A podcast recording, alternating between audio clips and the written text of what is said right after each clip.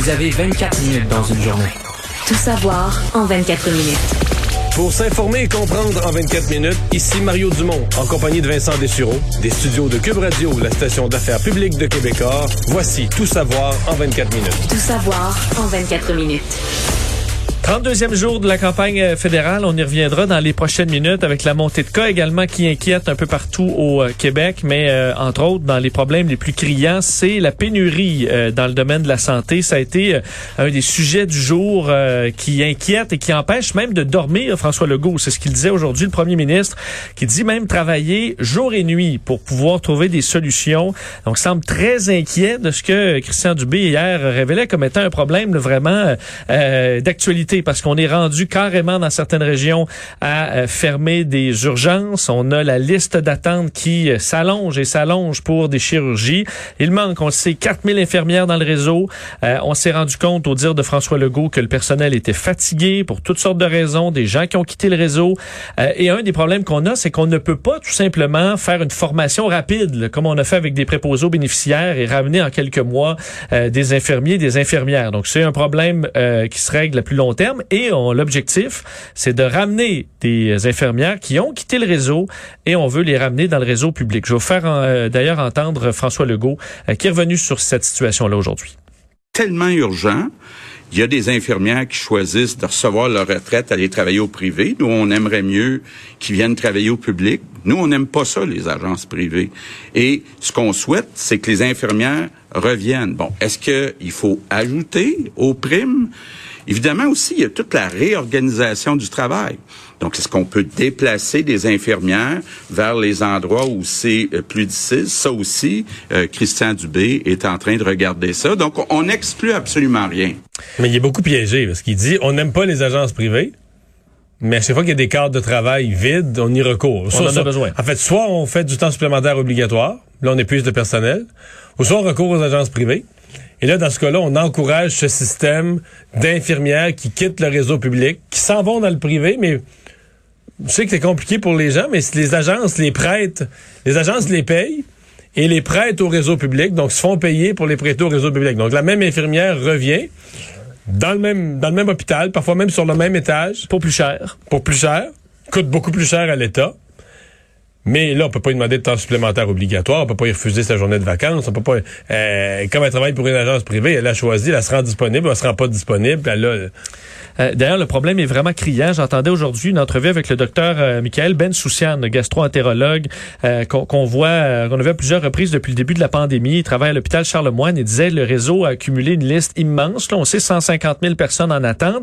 On devrait rouler à 110% pour être capable de réduire un peu cette liste-là, mais en ce moment, c'est 60, 70, 80% et pas à cause de la COVID, à cause du manque de personnel. il dit le personnel qui est là est lessivé, squeezé, essoré à travailler, à affronter ce drame cette pandémie sans précédent. Donc, une situation qui est, euh, qui est vraiment, vraiment très difficile euh, dans le réseau en ce moment. L'opposition qui, questionne ça jusqu'à un certain point avec raison parce que le, ministre hier a donné dans je pense que lui dans sa tête il voulait donner leur juste à la population mais il a sonné résigné oui, et ça fait réagir beaucoup l'opposition aujourd'hui qui a attaqué euh, Christian Dubé sur tous les fronts. Là. En fait, disant qu'il est, et c'est le point euh, de Dominique Anglade, la chef du Parti libéral, euh, qu'il est un peu trop, euh, même obsédé par la question de la vaccination. Dominique Anglade dit la réalité, c'est que le ministre Dubé n'est pas le ministre de la vaccination, mais le ministre de la Santé. Il devrait s'occuper aussi de ces enjeux-là. Mais d'après si la campagne de vaccination avait foiré, ça irait pas mieux. L'opposition se serait levée pour dire qu'il avait raté la campagne de vaccination. Non, tout à fait les médecins vont vous dire une des meilleures choses qu'on peut faire pour aider le système de santé en ce moment, c'est de se faire vacciner. Là, ça demeure quand même ça.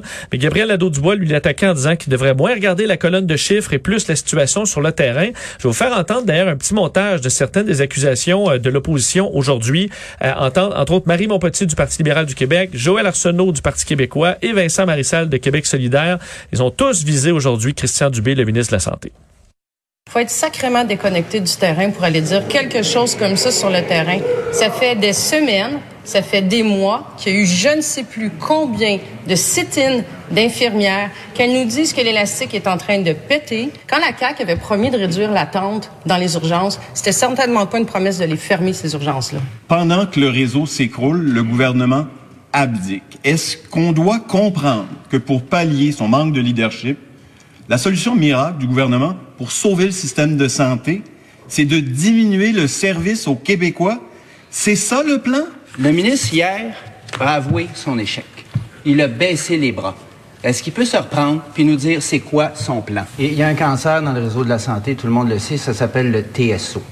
C'est pas une fatalité, là. C'est devenu un mode de gestion. Le fameux temps supplémentaire obligatoire. Euh, Mais d'ailleurs, je- les, peut-être- so- les solutions, quelles sont-elles? Ben, euh, c'est ça. C'est ça qui est pas simple. C'est pas simple. D'ailleurs, je vais vous faire entendre un, un court extrait de la réponse de Christian Dubé à ces multiples attaques. Des fois, ça prend des décisions difficiles. On va offrir des services de qualité, sécuritaires, autant à nos employés qu'aux patients. Il n'y a rien de mieux que d'être capable de les avertir d'avance que c'est une solution temporaire pendant qu'on trouve des solutions à ajouter le personnel.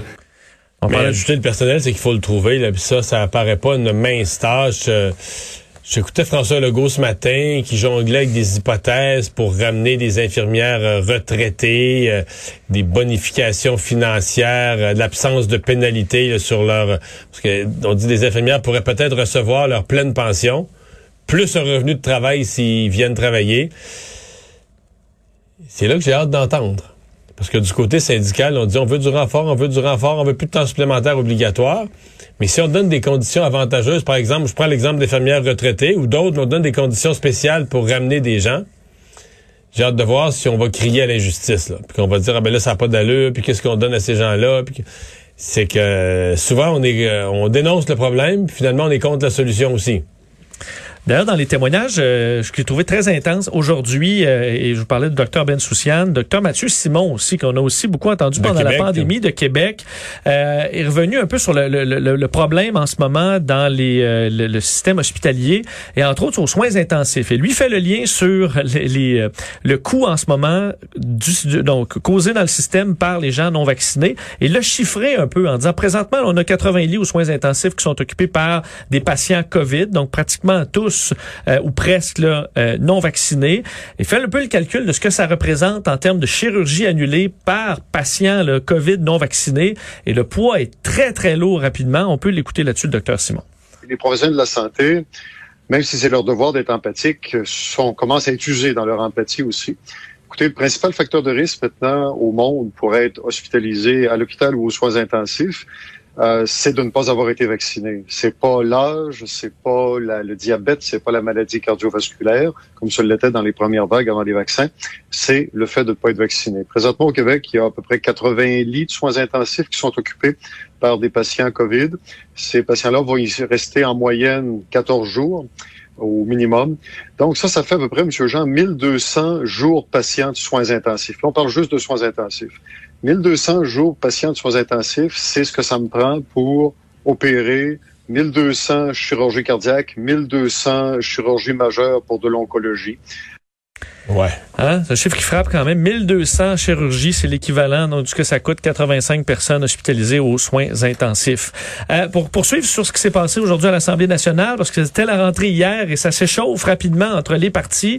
Euh, T'as vu cette, euh, ce- cette querelle entre le premier ministre François Legault et Gabriel Nadeau-Dubois aujourd'hui? On s'est traité un peu de nom, où Gabriel Nadeau-Dubois traitait euh, François Legault de réincarnation de Maurice Duplessis et François Legault a traité de Gabriel Nadeau-Dubois de woke. Je vous fais entendre un extrait de cet échange. Depuis quelques jours, le premier ministre a succombé à l'un de ses pires défauts. Il s'est mis à faire sa meilleure imitation de Maurice Duplessis. Il s'est autoproclamé père de la nation québécoise. Le chef de Québec solidaire nous parle de Maurice Duplessis. Il avait beaucoup de défauts, mais il défendait sa nation. Il n'était pas un woke comme le chef de Québec solidaire. Bon. Est-ce que, est-ce que, mais euh, ça m'intrigue beaucoup. Est-ce que euh, Gabriel Nadeau-Dubois s'auto-définit comme un woke? Parce qu'il y a des gens, je veux dire, euh, votant à l'Université de Toronto, à l'Université d'Ottawa, à l'Université Concordia, à l'Université McGill, tu vas en trouver un pelleté, là, qui s'auto, c'est pas une insulte nécessairement, là, qui- Pour tout le monde, c'est vrai, je Parce pense qu'ils considèrent que ça- woke, ça veut dire que t'es éveillé, là, tu vois du racisme, il y en a partout du racisme, puis toi tu le vois. Parce que parce que t'es éveillé au racisme. Les autres gens dorment, là, mais c'est ça, ça veut dire woke. Là, t'es, t'es éveillé là, ça, là, à la, la suprématie blanche, puis tu la vois, puis tout ça. Est-ce que lui, il- c'est, c'est Ben, dans- j'y pense pas. Je pense que dans du, euh, on l'utilise davantage d'un côté péjoratif. Mais deux, deux affaires. D'abord, j'ai trouvé que le ton montait quand même vite. C'est la deuxième journée de la session parlementaire. oui. Puis hier, ça s'est insulté. Puis aujourd'hui, je me dis, si le ton... euh, si le ton grimpe tous les jours jusqu'au mois de décembre, ça va finir, ça va finir d'un rideau. Mais pour Gabriel Nadeau-Dubois, je vais dire, ça, là, cet échange-là qui fait les nouvelles un peu partout présentement, c'est un succès. Souviens-toi de ce que, je, ce que je disais hier à propos de la rentrée parlementaire. Les partis d'opposition vont se battre pour... Ouais. Je sais pas Ah. fait entendre Dominique Anglade aujourd'hui. là. Non, mais, puis, puis, puis, euh, lui d'avoir l'espèce de face-à-face, là, le, sais, le collision frontale avec le premier ministre, peu importe le sujet, peu importe les mots utilisés, là, que la collision frontale avec le premier ministre soit avec lui, Gabriel Nadeau-Dubois, ben lui, lui, il revient, il revient de son travail, puis dans sa to-do list, là, il coche, Il coche. accompli. Parlons du bilan des cas aujourd'hui. 785 nouveaux cas, encore un bilan très élevé. On verra, c'est le vendredi, samedi, là, on devrait pas mal franchir le 1000. Mais, mais Diane Lamar me faisait remarquer que ce 785 est en dépit d'un retard en laboratoire. Hmm. Il, y a, il y a 30 000 personnes qui se faire tester et on a les résultats de 24 000 tests. Donc, tu comprends que si on avait les 6 000 autres traités par le laboratoire, le 785 serait peut-être fait la règle de toi. Donc, ça se peut que 900, dans les 900, prochains jours, 900 on, quelques, là, ouais, ouais. on ait un bon. Là. Euh, là où on a un bon, c'est au niveau des hospitalisations. Plus 20 aujourd'hui. On est à 250 personnes hospitalisées. On a franchi Et ça il pas si longtemps. Les entrées, les nouvelles entrées à l'hôpital, c'est beaucoup, c'est beaucoup dans le Grand Montréal. Absolument, avec sept personnes aux soins intensifs. D'ailleurs, aujourd'hui, euh, donc, euh, docteur Drouin euh, de la santé publique de Montréal a fait un peu le point, là, disant qu'on avait 250 nouvelles personnes infectées euh, chaque jour à Montréal. Euh, le but, c'était de maintenir une pente pas trop abrupte. Par contre, au niveau du variant Delta, euh, il est partout. Ça, c'est clair. On a perdu ce combat-là. On voulait tout simplement ralentir sa progression. Mais là, il est là. Elle a donné certains chiffres. Je vous la fais entendre. C'est sûr qu'il y a toujours un petit peu des délais dans le séquençage et le criblage, mais on estime que c'est 70 à 90 donc c'est presque l'entièreté de nos cas. On a encore euh, quelques autres variants, là, alpha euh, et bêta, là, Euh, mais c'est vraiment actuellement, le, on peut dire que le delta a pris euh, presque toute la place. Ce qu'on souhaite, euh, un peu comme on l'avait fait avec euh, avec la troisième vague, c'est de ralentir le plus possible sa progression, en sachant très bien que c'est un variant qui est plus contagieux, donc qui cause plus de, de dommages et de cas.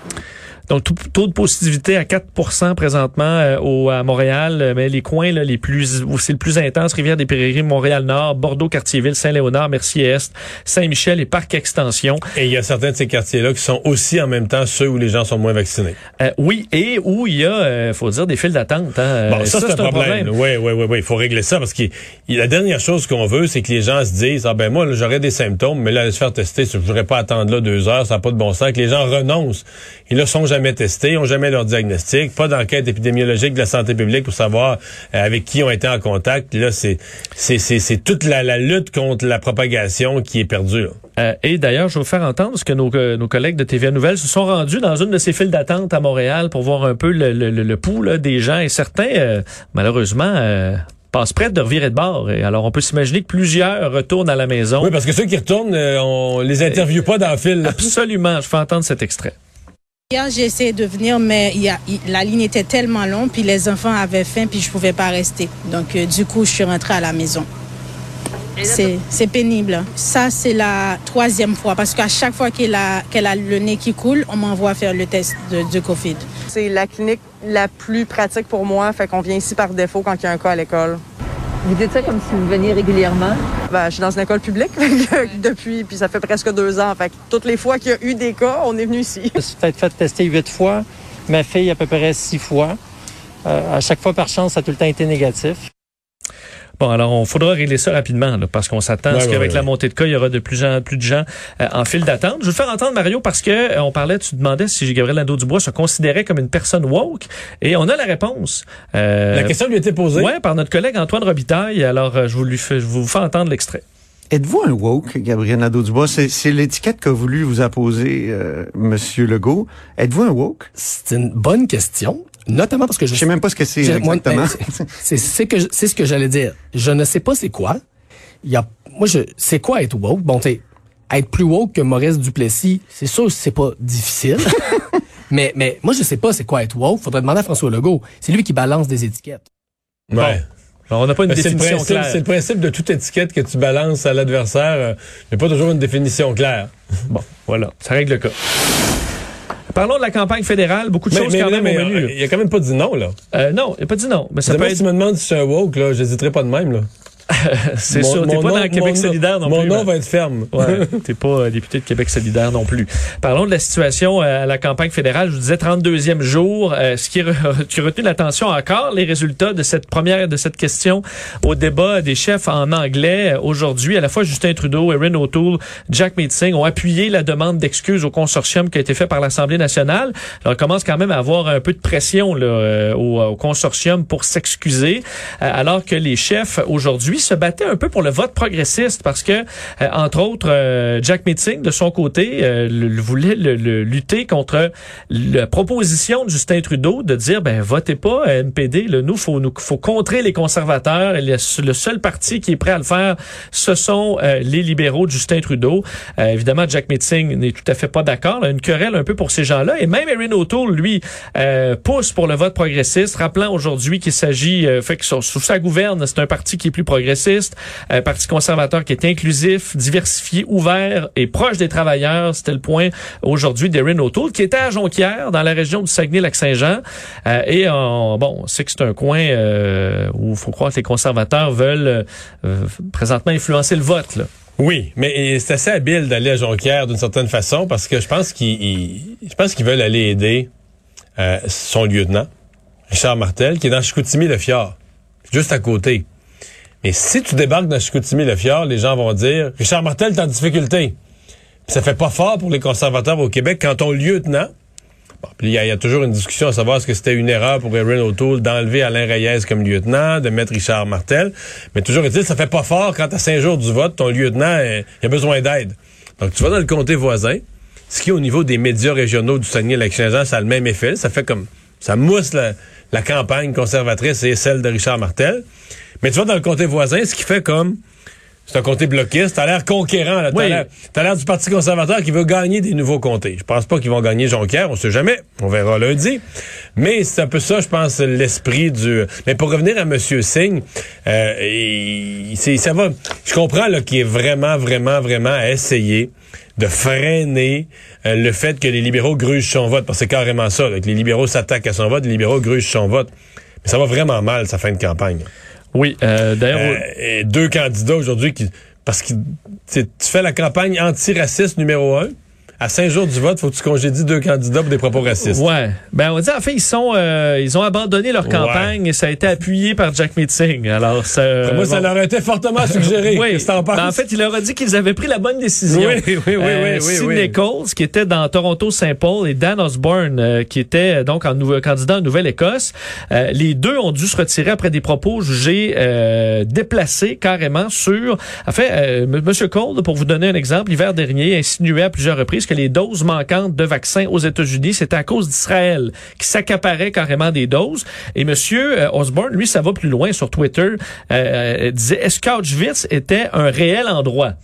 Euh, alors peut-être euh, quelqu'un qui nie l'Holocauste, moi c'est des propos qui peuvent porter à croire euh, Dans que les deux cas, c'est antisémite, qui est une forme de racisme envers le- le- la communauté juive. Et, euh, mais Jack Meeting a dit non, effectivement, les deux candidats se- s'en vont, mais ils vont chercher à s'informer sur le sujet. Non, c'est bien. C'est ce qu'il a dit. Alors les deux, euh, il a indiqué que les deux candidats allaient chercher à s'informer c'est un sur sujet, ce sujet. le- tout l'Holocauste, c'est un sujet très secret, très peu documenté, peu connu, fait que... Ben, pour moi, sur Google, ils vont être capables de trouver rapidement euh, réponse à leur euh, à leurs questions aujourd'hui. ouais. Mais c'est effectivement un peu particulier. Alors euh, bon, voilà pour la campagne. Aujourd'hui, euh, aujourd'hui, dans le cas de Yves-François Blanchette, il était du côté de Longueuil, Châteauguay également. Des comtés libéraux. Et euh, Justin Trudeau, lui, est euh, dans les maritimes. Alors on sent que du travail à faire quand même euh, là-bas aussi pour consolider les votes. Absolument. Tout savoir en 24 minutes. Un mot sur euh, le Canadien de Montréal, le CH, qui euh, veut s'attaquer à la cyberviolence sexuelle. C'était, euh, faut dire, un peu après le, la, bon, la sélection, le controversé de Logan Mayou. Jeff Molson avait promis de mettre sur pied des actions concrètes de la part de l'organisation pour contribuer à la sensibilisation et la lutte contre la cyberviolence sexuelle. Alors, en gros, met un million de dollars pour déployer un plan sur deux axes. Un qui va offrir des formations sur le respect, le consentement, euh, la notion de cyberviolence, et l'autre pour embaucher des femmes dans des postes clés. Euh, donc, à l'externe, l'organisation va s'engager dans des initiatives de sensibilisation, d'éducation et des programmes de développement au niveau de soutien financier. Ça fait rattrapage, mettons. Ouais, Pas à peu ouais, près. oui, quand, quand même un peu. D'ailleurs, on a cherché à pas parler beaucoup de Logan Mayou à travers de, à travers ses annonces euh, aujourd'hui. Euh, revenons sur cet euh, accident horrible à Beauport aujourd'hui. 11 chefs nouveaux, euh, nouveaux chefs d'accusation se sont ajoutés au dossier du chauffeur Éric Légaré qu'on soupçonne d'avoir décimé carrément cette famille le 2 septembre dernier sur l'autoroute du Frère Montmorency à Québec. Donc Légaré, 43 ans, avait vu le représentant du ministère public, là, maître Bernard, déposer contre lui huit chefs d'accusation, dont deux pour conduite avec facultés affaiblies. Toutefois, ben euh, le décès des deux enfants qui prenaient euh, place à bord de la voiture, Emma Lemieux et Jackson Fortin, euh, est venu s'ajouter. Donc de nouvelles accusations très sérieuses s'ajoutent, soit facultés affaiblies causant la mort, qui ont été portées hier contre Légaré, qui est un réci- récidiviste de l'alcool au volant. Alors une histoire qui a vraiment ébranlé, je pense, tous les Québécois. Parlons des États-Unis. Hier, c'est un vote très important, euh, surtout pour son côté symbolique, à mon avis, aux États-Unis, parce qu'on avait euh, fait un vote euh, dans l'État de la Californie, cinquième quand même État le plus, euh, donc le, le parti économique là, des, des États-Unis, euh, juste un cinquième de l'économie américaine, euh, où on avait décidé, c'est 1,5 million de personnes qui demandent à ce qu'on retourne en élection, on peut faire tomber un gouverneur. C'est ce pas en anglais le recall. Le recall. Un processus de rappel pour dire que ton élu, là, il est tellement mauvais, tellement pourri, a tellement abandonné son peuple que Il n'y a plus la confiance des Californiens et on repart un vote. C'est ce qui est arrivé hier et euh, c'est carrément deux camps qui s'affrontent encore. Démocrates, républicains, mais surtout démocrates versus Trump. les Trump. Trumpiste, là. ouais. Trumpisme. C'est d'ailleurs parce que faut dire, il- c'est devenu assez tendu ce dossier-là. Joe Biden s'est présenté en Californie parlant justement de cette guerre-là au Trumpisme. C'est la même chose du côté du euh, du, du gouverneur. Parce qu'on n'a pas de reproche réel. C'est pas comme si le gouverneur, on l'a pris la main dans le sac, dans un dossier. Ben, on lui en voulait entre autres pour euh, la, la crise de la COVID d'avoir essayé d'avoir mis beaucoup de mesures. Non, mais je comprends, mais c'est pas, pas comme un dossier de corruption sévère où le, le type, si on n'est pas d'accord avec lui. L'enveloppe brune, il n'y a rien de ça. Et, et je dois que c'est un- c'est une idée avec laquelle, parce que bon, quand tu fais des grandes réformes démocratiques, là, comme les partis le, le font, c'est une idée avec laquelle jadis, là, je remonte 20 ans passés, plus à l'ADQ, on avait jonglé. Parce qu'on avait des exemples, des élus, euh, des exemples extrêmes, des élus qui font carrément plus leur travail, ou qui sont là, qui prennent la paye, mais qui travaillent plus, puis tout ça. Et je vais t'avouer que plus j'y pense, tu sais, au fil des années, maintenant, je suis devenu complètement contre cette affaire-là. Dire que si un élu fait pas son travail, les élections vont arriver, si un élu fait des gestes illégaux, les tribunaux, la police, les tribunaux sont là pour gérer ça. Mais cette idée de permettre à des groupes, à des lobbies, à des crackpots d'un lobby de provoquer un référendum sur le rappel d'un élu qui, dans ce cas-ci, a juste fait son travail, là. T'as le droit de pas être d'accord, puis il perdra ses prochaines élections, et si la majorité pense qu'il n'a pas fait Ouais. un bon travail. Tu peux pas refaire des quatre votes là, pendant un mandat. Pendant un mandat. Et dans ce cas-ci, on a eu le plus bel exemple que cette procédure-là, c'est de la pourriture. Oui, et euh, d'ailleurs, ben, par une euh, grande majorité, euh, M. Newsom reste en poste. Mais t'imagines Kevin quand même la distraction dans son mandat, le temps, l'énergie perdue, l'argent L'argent, c'est près de 300 millions de dollars euh, les coûts.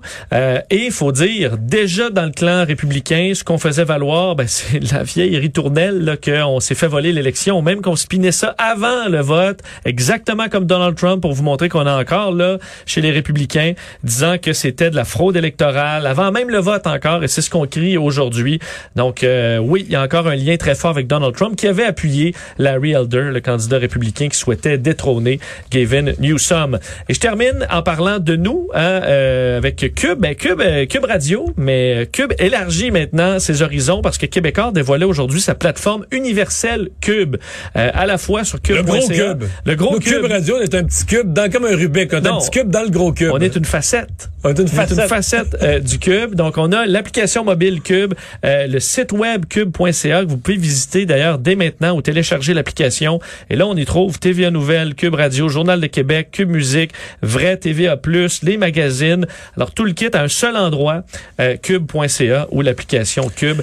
Alors, euh, vous pourrez euh, faire le test par vous-même. Mais c'est quelque chose au-delà. Bon, c'est notre groupe, il n'y a pas de cachette, on est à Cube Radio. Mais pour la culture québécoise, c'est quelque chose. J'espère que les gens le, le voient, c'est-à-dire que il y a peu de portail. euh, tu sais, jadis, là, les, les- les plus vieux vont se souvenir de la toile du Québec au départ. On avait pensé faire qui a disparu, qui est mort de sa belle mort. Et aujourd'hui, tout ce qui est portail, tout ce qui est regroupement de contenu, c'est tout américain. Là. Oui. Et d'avoir euh, au Québec un groupe. Et là, je, je, je mets en garde parce que j'entends déjà des Québécois, on en connaît, des anti-Québécois qui vont dire Ah, c'est devenu énorme, là, la convergence, ça. C'est parce que quand vous dites c'est devenu énorme, là. Et- Est-ce que vous savez à quoi ça doit être comparé? Ce qu'on appelle les géants du Oui. web. là. Netflix, Spotify, Ou- ou- compagnie. ou- ou t'as- Québécois aura beau regrouper dans la... Ça demeure tout petit, minuscule à l'échelle de ce que ça compétitionne pour essayer de garder au Québec nos revenus, notre culture, une plateforme. Alors, euh, bravo, puis j'espère sincèrement que ça va bien marcher. Résumer l'actualité en 24 minutes, mission accomplie.